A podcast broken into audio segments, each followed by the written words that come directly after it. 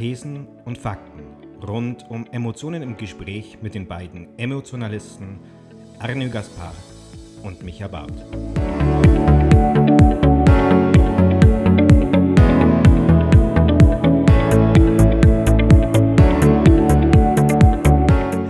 Hallo Arne. Hi, Micha. Wir haben das letzte Mal aufgehört mit dem Thema Emotionen und Mitarbeiter. Wie fühlt sich ein Mitarbeiter mit einem Vorgesetzten, der nicht ganz so freundlich ist oder vielleicht nicht die richtige Art hat? Was war jetzt der Überlegung dahinter, warum du das erwähnt hast? Wir haben ähm, das letzte Mal uns vorgestellt mit der ersten Folge hin und ähm, ich bin zu dem Thema gekommen, ähm, wie fühlt man sich im, in, der, in der Führung hin? Ähm, beziehungsweise mag man sich noch erinnern, was man gespürt hat an Emotionen, wo man noch Mitarbeiter war und einen Vorgesetzten vor sich gehabt hat, Ja. wo eventuell ja, eine Führung hat, wo man nicht ganz können vereinbaren mit sich selber. Mhm. Und ähm, jetzt wechsle ich mal noch ins Schriftdeutsche. Genau. da haben wir das letzte Mal Probleme. Also wir haben kein Problem gehabt, aber wir haben mich zum Teil nicht verstanden. Darum wechsle ich jetzt in Schriftdeutsche rein und begrüße damit auch unsere Zuhörer in Deutschland und Österreich. Und ich hoffe, man versteht mich jetzt. Ich glaube, jetzt ist es einfacher, ja. Ja, auf jeden Fall. Ja. Äh, Micha, du erinnerst mich vielleicht immer wieder daran, ne? Ja. mit dem Zeichen oder irgendetwas, falls ich Ja. ins, in den Dialekt zurückfalle. Ja, ähm, nochmals zur Wiederholung. Das Thema ist ähm, die Emotionen als Mitarbeiter. Und wie sind wir darauf gekommen? Im letzten, im letzt, in der letzten Folge war es so, dass wir darüber gesprochen haben, wie fühlt man sich ähm, als Mitarbeiter, wenn man einen Vorgesetzten hat, der eventuell keine Führung hat oder nicht die Führung hat, mit der man sich ähm, zurechtfindet. Was für Emotionen hat man da? Und daraus dann eben, wenn man in eine Führungsposition, in Führungsposition hineinkommt, das mitnimmt, diese Erinnerungen, dieses Wissen aus der Zeit als Mitarbeiter, um nicht die gleichen Fehler zu machen. Und ich habe einfach festgestellt, man vergisst so schnell. ja. Gab es für dich da so Schlüsselerlebnisse in deiner eigenen beruflichen Laufbahn? Ja, ich, ich kann nicht sagen, ähm, wie meine, meine Vorgesetzten waren als Mitarbeiter, weil das habe ich nicht erlebt. Aber ich habe einfach immer das Gefühl gehabt, dass sie total vergessen haben, wie sie dahin gekommen sind und was es braucht, um den Mitarbeitenden wirklich zu motivieren, mitzugehen äh, bei der Arbeit, bei Veränderungen, ähm, um ihn wirklich auch zu bestärken und nicht nur von oben herab zu erdrücken, sage ich jetzt mal. Ja. Das habe ich halt einfach immer wieder gespürt, dass sie die Position erreicht haben und dann Macht ausgedrückt haben, indem dass sie einfach sagten so, ich mache es so und ich will es so und du machst das so und es gibt kein Pardon. Und da habe ich mir einfach immer wieder Gedanken gemacht und gesagt, ja, aber hm, dein Mitarbeiter oder ich bin ja auch ein denkender Mensch ähm, und entsprechend kann ich ja auch etwas einbringen, aber das war dann oftmals gar nicht erwünscht. Ja. Und das finde ich dann halt eben entsprechend schade, weil ich habe immer gesagt, ich habe Mitarbeiter und keine, kein Personal, als ich in die Führungsposition kam.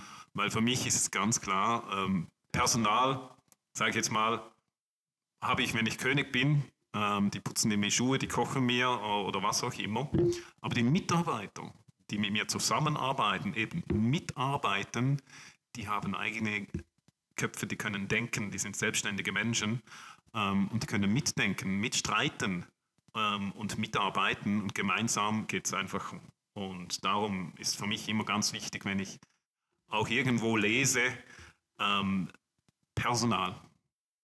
Personal hier, Personal da, die Räume sind so angeschrieben oder sonst irgendetwas. Oder jemand in der Führungsposition spricht über seine Mitarbeiter in, Pers in Personalform. Da krauseln mir die Fingernägel. Also das, das geht gar nicht für mich. Also es sind Mitarbeiter und die haben eben auch Emotionen. Ja. Und das, das habe ich das Gefühl, habe ich immer wieder erlebt, dass ähm, das vergessen ging bei meinem Vorgesetzten. Okay. Und dann war ich wahrscheinlich auch eher der komplizierte oder schwierige zum Führen. Das entspricht dann auch dir wieder in dem Sinne, weil ähm, ich bin dann nicht einfach still gewesen und habe nichts dazu gesagt, sondern für mich war immer ganz wichtig, dass ich mich äußern konnte. Okay. Mir kommt manchmal so der Eindruck auf, das ist auch, wenn ich mit Kunden rede, dass Mitarbeiter in dem Denken von Führungskräften komplett entlöhnt sind, wenn sie ihren Lohn erhalten. Aber der Lohn ist ein Bestandteil eigentlich in unseren Arbeitsverträgen für die Anwesenheit. Und nicht für Mitdenken, nicht für Engagement und nicht für Kraft und Freude in der Arbeit. Und ich glaube, es reicht nicht, einen Lohn zu kriegen. Ja, das kann ich unterschreiben, ja. Der Lohn, der Lohn ist, wie du sagst, Anwesenheit. Das ist deine Pflicht sozusagen. Aber ähm, das Mitdenken und, und Engagieren, ähm, sich selbst auch immer wieder motivieren für die Anwesenheit, ähm, dieser Lohn, der ist nicht in Geld aufzuwiegen, sondern der ist mit, mit Respekt und Motivation und Wertschätzung zu entgelten eigentlich. Ich habe die Woche ähm, was Interessantes gelesen, leider nur in Auszügen. Und zwar ging es um Dale Carnegie, ähm, ein Buch, das er vor über 88 Jahren geschrieben hat oder 84 Jahren. Und dort stand dahin, dass das, drin, dass das wichtigste Gut eines Menschen sein eigener Wert, seine eigene Bedeutung ist. Und ich glaube, dass wir auch oft in der Führung vergessen, die Bedeutung, den Wert eines Mitarbeiters, ihm seine Würde, seinen Stolz, ähm, seine Freude an dem zu lassen und ihm in Möglichkeiten äh, zu schenken, diesen Wert auch auszuleben und selbst zu empfinden. Ich glaube, das Thema Wert, Werte im Allgemeinen ist, ähm, geht oft vergessen, auch wiederum in der Führung, wenn man in die Position hineinkommt oder sich nicht damit auseinandersetzt. Vor allem als Führungsperson schon einmal seine eigenen Werte kennt, versteht und sie lebt. Und dann aber eben auch die Werte des Gegenüber, sprich des, des Mitarbeitenden, ähm, müssen ja nicht die gleichen sein. Richtig. Aber es ist doch wertvoll zu wissen, was für Werte hat mein Mitarbeiter, um dann ihn eben entsprechend auch die Arbeit zu geben, die mit seinen Werten kohärent sind. Ja. Oder ihn entsprechend auch zu motivieren, die Motivationsgrundlage zu haben, wie bringe ich ihn dazu, freudig seine Arbeit zu erledigen. Ja, ohne dass, dass es ein, ein, ein Befehl ist in dem Sinne, sondern der Mitarbeiter greift das von sich aus auf. Und das sind dann auch wiederum Emotionen, mhm. ähm, die bei Mitarbeitern geweckt werden, wo er aufsteht am Morgen und sagt, hey cool, ich kann heute zu meiner Arbeit und meine Arbeit machen. Ich bin anwesend und wie sagt man so oft, wer seine Passion gefunden hat, der arbeitet nie mehr in seinem Leben.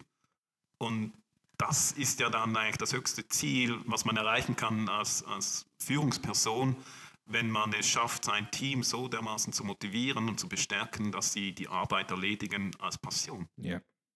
Ich glaube, einen anderen Weg gibt es auch gar nicht, als dass ähm, jeder Vorgesetzte genau kennenlernt, was bewegt jeden einzelnen meiner Mitarbeiter.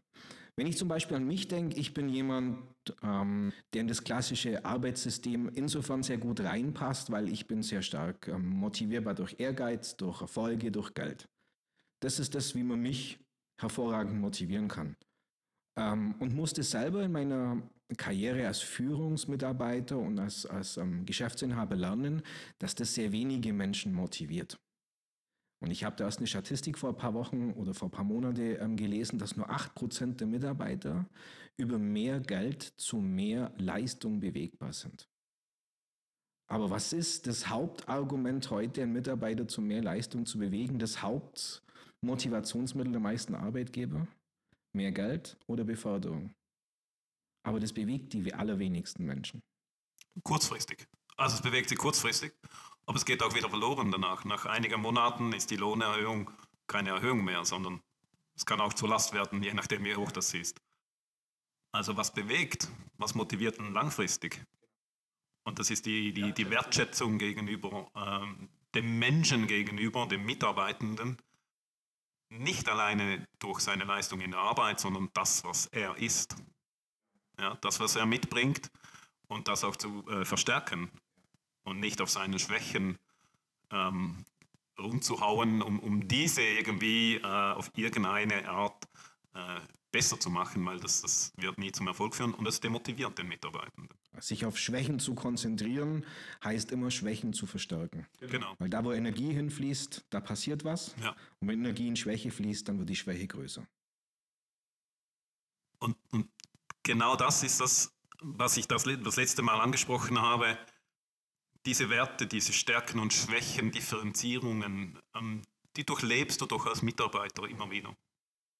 Und dann kommen Führungskräfte hervor, die, ich hoffe es immer, als Mitarbeiter angefangen haben. Es, es gibt sicher auch solche, die, die haben studiert oder was auch immer und sind direkt äh, in, in, eine Führungsposition hineingekommen. Äh, kann funktionieren, kann aber auch eben nicht funktionieren, weil sie nie erlebt haben, was es heißt, als Mitarbeiter zu, ähm, zu arbeiten und was für Emotionen ich dadurch Ja. mache. Und diese Erfahrung, die würde ich nie missen wollen. Weil aus jeder, bei jeder Führungsperson, wo du dabei warst, kannst du etwas mitnehmen. Das Positive wie das Negative. Du musst es dann nur für dich richtig einsetzen, aber eben nicht vergessen. Ich glaube, das ist heute eher ein ganz großes Problem, weil unser Alltag so einnehmend ist, in der Führung vor allem, ähm, weil heute die Führung ja nicht mehr aus der Kernaufgabe besteht, Menschen zu führen, sondern du bist so in das äh, tägliche Business mit eingebunden, dass die eigentliche Aufgabe der Führung verloren geht und man vergisst dann auf die Gefühle, auf das Sein eines Menschen, den ich führe, ähm, Rücksicht zu nehmen oder das überhaupt kennenzulernen. Ja, ich denke, dort ist es vor allem je nachdem, in welchem Unternehmen oder Unternehmensgröße man arbeitet als Führungsperson, ähm, hat man als Führungsperson selber den Druck von oben. Sprich, man erhält selbst nicht die Zeit, auf die Gefühle der Mitarbeitenden einzugehen, auf die Emotionen der Mitarbeitenden, sie richtig kennenzulernen, ähm, sondern man erhält einen Auftrag und der muss erledigt werden und ähm, ja, sonst bist du nicht mehr lange Führungsperson, Ja. zum Beispiel.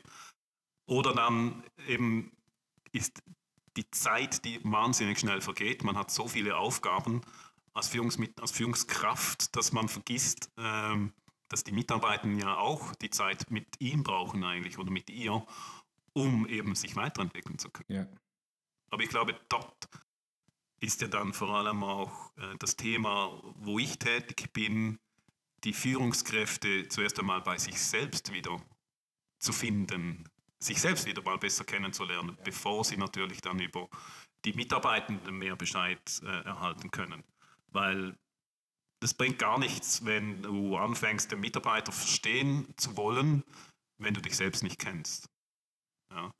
Und bei dir ist es ja, du unterstützt sie, indem dass sie schon mal durch das Face Reading und die Micro-Expression herausfinden, wem, hocken, wem sitzen sie denn überhaupt gegenüber. Ja.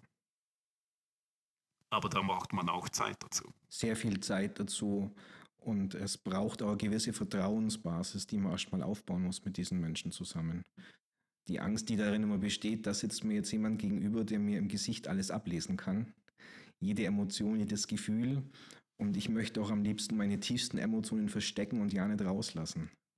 Spannend, dass du das sagst, weil ich wurde auch äh, schon gefragt, jetzt ähm, machst du den Podcast mit Micha zusammen. Der macht doch Face Reading und Micro-Expressions und ihr sitzt euch gegenüber. Hast du denn nicht Angst, dass er einfach alles abliest von dir? und ich habe mir die Frage selbst noch gar nie gestellt. Ähm, wir sitzen hier ganz entspannt zusammen und, und quatschen einfach Ja. aus, aus dem Bauch heraus. Und ähm, was in meinem Gesicht passiert, das kann ich eh nicht beeinflussen. Und was du daraus liest, das liest du raus, aber du hast es mir noch nie gesagt und ich habe mich das auch noch nie gefragt. Ich denke mal, jemand, der ehrlich ist, muss keine Angst haben. Und jemand, der unehrlich ist, weiß, dass er unehrlich ist, ähm, brauche ich ihn nicht auch aufmerksam machen. Ähm, Im privaten Rahmen. Ähm, und von daher wird das nie ein Diskussionspunkt sein zwischen mir und jemandem, den ich privat kenne. Ist gut. Wie man äh, aus, dem ersten, aus der ersten Folge gehört hat, bin ich ja gelernter Koch. Ähm, eine kurze Anekdote zurück daraus ist, ähm, ich wurde nie eingeladen, privat zum Essen. Ja, Ja, wenn äh, der, der eingeladen hat, gekocht hat, dann äh, hieß es, nee, ich kann dich nicht einladen, du bist gelernter Koch. Obwohl ich, ich damals immer zufrieden war mit, äh, mit Bratwurst und, und, und Rösti oder einfach ganz simpel und einfach. Und, äh, aber man, man hat immer diese Angst. Angst, Emotion. Da sind wir wieder beim gleichen Thema. Ähm, und ich denke, das ist das Gleiche auch bei, bei Mitarbeitenden, dass man Angst verspürt, sich zu öffnen gegenüber dem äh, Vorgesetzten. Und dann kommt das Thema zum Tragen, das du gerade erwähnt hast, nämlich es braucht Zeit, um Vertrauen aufzubauen. Ja. Da habe ich auch die Erfahrung gemacht, dass es ähm, Vorgesetzte gab, die ähm, von 0 auf 100 dir vertrauten oder bei denen du dich zuerst beweisen musstest, dass, dass sie dir vertrauen. Ja, ja. ja ist eine persönliche Präferenz. Es gibt da ja ganz unterschiedliche Menschen. Das kann man nicht mal jemand böse nehmen. Ich bin zum Beispiel so ein Mensch, ich gebe immer einen riesen Vertrauensvorschuss. Ähm, und wenn mich dann jemand enttäuscht, dann denke ich dran, ich für mich habe auch schon sehr viele Menschen enttäuscht. Solange das nicht in böswilliger Absicht war, mache ich einen Haken dahinter, kläre das Ganze, spreche darüber, was mich enttäuscht hat und wie wir es in Zukunft besser machen könnten.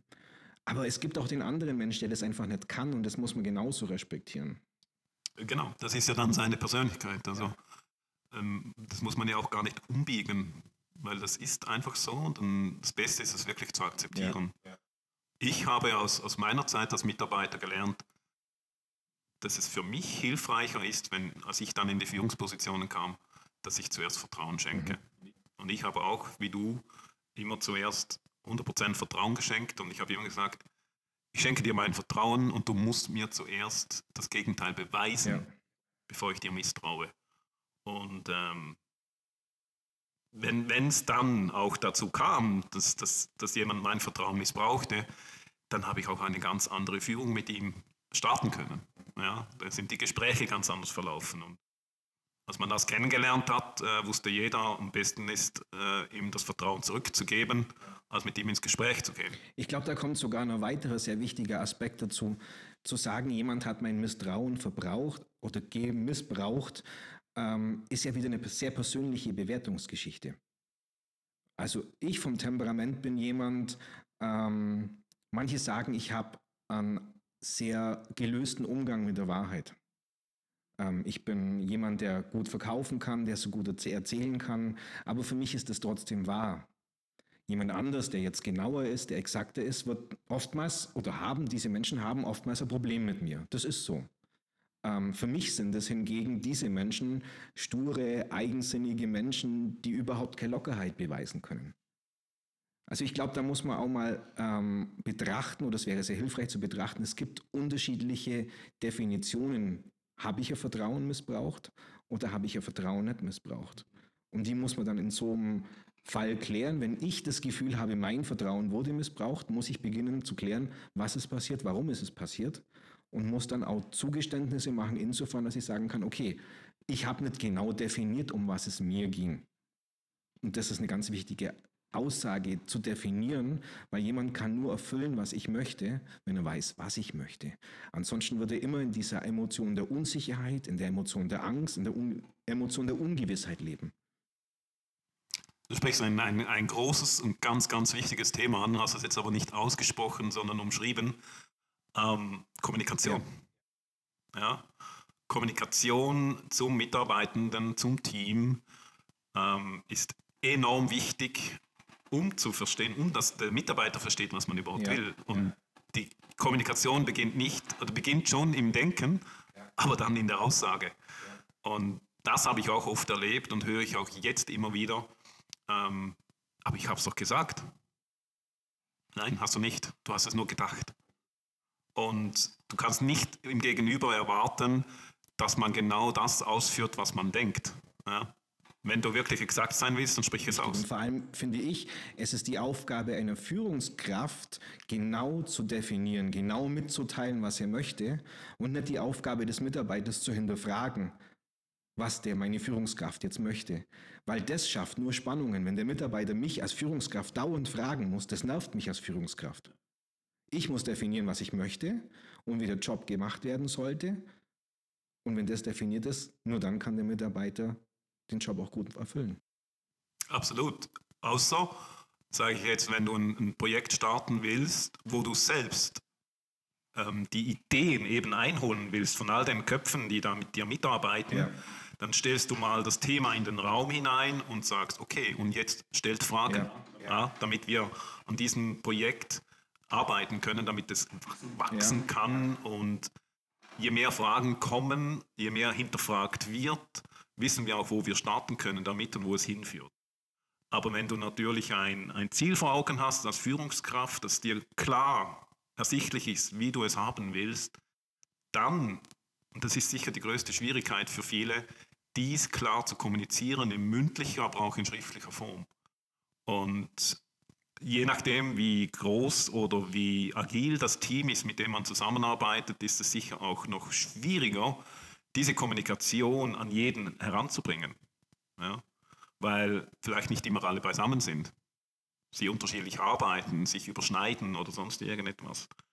Und da habe ich jetzt auch immer wieder bei meiner Arbeit festgestellt, dass viele scheitern eigentlich an der Kommunikation. Und ich als Mitarbeiter habe das auch immer sehr wertschätzend empfunden, wenn mir richtig kommuniziert wurde, ähm, was ich zu tun habe, in erster Linie, aber dann aber auch in zweiter Linie, was passiert. Was passiert im Unternehmen, was passiert heute, was passiert morgen, weil ich ja mitdenke. Ja. ja? Aber dann habe ich auch erlebt, dass eben nicht kommuniziert wird. Informationen werden zurückgehalten, weil Information ist Macht und die behalte ich bei mir. Und dann, was passiert? Das, das ganze Team wird unsicher, es hinterfragt, es weiß nicht genau, wie es weitergeht, verliert die Motivation. Ja. Und dann passiert nichts mehr. Es geht nicht voran mit dem Team, oder? Darum ist es so wichtig, diese wertschätzende Emotion zu geben und auch zu wissen, wie empfindet mein Mitarbeiter, dass ich ihn wertschätze. Was muss ich tun? Was muss ich sagen? Wie muss ich handeln, damit mein Mitarbeiter das Gefühl hat, Wertschätzung entgegengebracht zu bekommen? Die Wertschätzung zu geben, aber sie eben auch zu lesen im Mitarbeiter und zu spüren, was es für ihn bedeutet oder auslöst. Ja, eine Information kann ja auch Angst, Angst auslösen in dem Moment. Also wie, wie kommuniziere ich das und wie fange ich den Mitarbeiter auf? Ja. Wie äh, sehe ich es im Mitarbeiter, ohne dass er es ausspricht, äh, dass die Information ihn jetzt emotional bewegt? Das ist ein mega spannendes Thema. Ich glaube, das Fass sollten wir im Moment nicht aufmachen. Weil das ist extrem wichtig, dass Führungskräfte exakt wissen, was passiert mit meinen Mitarbeitern in diesem Moment. Weil nur dann kann ich gut führen und dann kann ich mich nur als Führungskraft bezeichnen. Nur dann kannst du die Mitarbeiter auch richtig einsetzen. Richtig. Zum richtigen Zeit, am richtigen Ort, für die richtige Arbeit. Ähm, und wenn du Vollprofi bist darin, musst du nicht mal die Mitarbeiter einsetzen, sondern sie setzen sich ein zur richtigen Zeit, im richtigen Moment und zum richtigen ja. Ort weil es eben ihre Passion sein wird, diese Arbeit zu erfüllen. Mein erster Chef, ich habe ihn gelernt ähm, in der Textilbranche, hat mir mal einen Satz gesagt, ähm, die fand ich mega spannend. Das waren kleinere Hersteller, aber sehr teure Hersteller für Kinderbekleidung. Und er sagte zu mir, ich bin nur dann ein guter Chef, wenn ich nicht da bin und es keiner bemerkt. Das ist definitiv so. Also ich als Führungskraft habe ab dem ersten Tag immer dafür gesorgt, dass ich kein äh, Klumpenrisiko werde, ja. sondern ich habe Informationen geteilt, so dass wenn irgendetwas wäre und ich nicht erscheinen würde zur Arbeit, die Arbeit trotzdem erledigt werden kann. Weil es, das betrifft ja nicht mich in, im direkten Sinne, sondern das Unternehmen, ähm, die Gäste, die Kunden, die Schüler wo auch immer, was es auch immer war in dem Moment, es musste trotzdem weitergehen. Es kann nicht sein, dass, weil ich eine Information zurückgehalten habe, das ganze Unternehmen in sich zusammenbricht in dem Sinne. Ja. Also es ist definitiv so, ein guter Führungs-, eine gute Führungskraft ist dann eine gute Führungskraft, wenn man nicht merkt, dass sie nicht da ist. Ganz entscheidend. Die Uhr sagt 24 Minuten. Für mich verging das jetzt wie im Flug. Es ging wirklich wie im Flug und es war ähm, einmal mehr wieder aus dem Bauch heraus, wirklich ähm, kurz und knack, knackig. Und ich hoffe, unsere Zuhörerinnen und Zuhörer empfinden es auch so. Und ähm, ja, wir freuen uns, wenn ihr uns einen Kommentar hinterlasst, wenn ihr uns folgt, uns liked und teilt und Kolleginnen und Kollegen von unserem Podcast erzählt, Bauchgespräche, ähm, zuhören, mitdenken, mitlernen. Genau. Und nicht so viel Lob bitte. Kritik hilft uns mehr, bringt uns weiter. Und deswegen sagen wir ganz herzlich Dank für diesmal und wünschen eine schöne Woche. Schöne Woche.